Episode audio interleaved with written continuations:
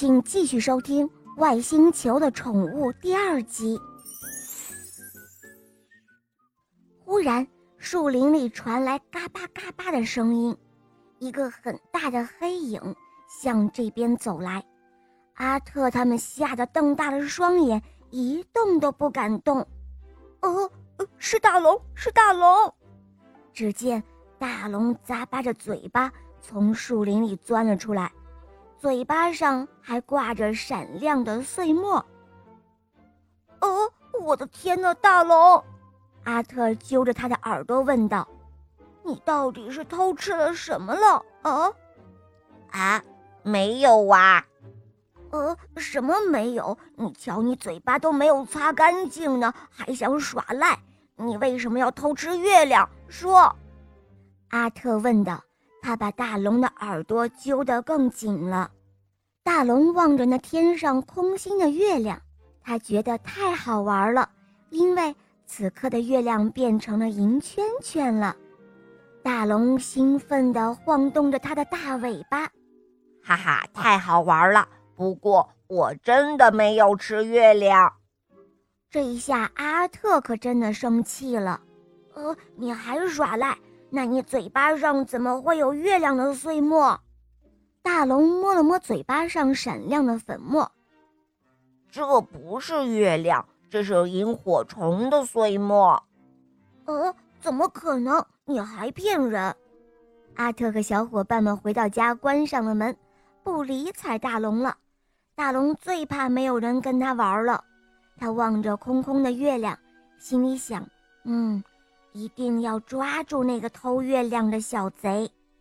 没有了月亮，野外黑黑的，风吹得树叶哗哗作响，远处不时传来野兽的怪叫。大龙虽然个头很大，可是胆子却特别的小。他真想回去，可是为了洗清自己的罪名，他一定要抓到那个胆大的小偷。这时候，只见嗖的一下。一只兔子从路边窜了出来，吓了大龙一跳。喂，小兔子，你知道是谁偷吃了月亮吗？大龙低下头问兔子：“我不知道，你去问问猴子吧。他们从前在荷塘里捞过月亮。”大龙找到了睡熟了的猴子。喂，我问你，是不是你偷吃了月亮？